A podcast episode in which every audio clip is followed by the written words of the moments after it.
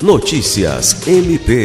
O Ministério Público do Estado do Acre obteve na Justiça nesta quarta-feira, 28, a revogação da prisão domiciliar e consequente prisão preventiva de um dos autores capturados após um veículo da Polícia Militar cair em um córrego na capital, enquanto perseguia os suspeitos.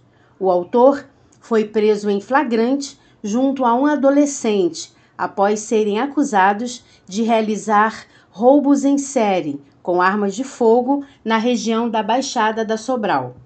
Com passagem pela polícia, um dos réus teve a prisão preventiva substituída por prisão domiciliar, com o uso de tornozeleira eletrônica, justificada pela magistrada de plantão por apresentar ferimentos e necessitar de atendimento médico. O MPAC recorreu e, em nova decisão, a Justiça considerou que o réu recebeu o atendimento no local pelo SAMU e, posteriormente, foi realizado todos os procedimentos necessários, sendo constatado que poderia receber atendimento médico hospitalar na própria unidade prisional.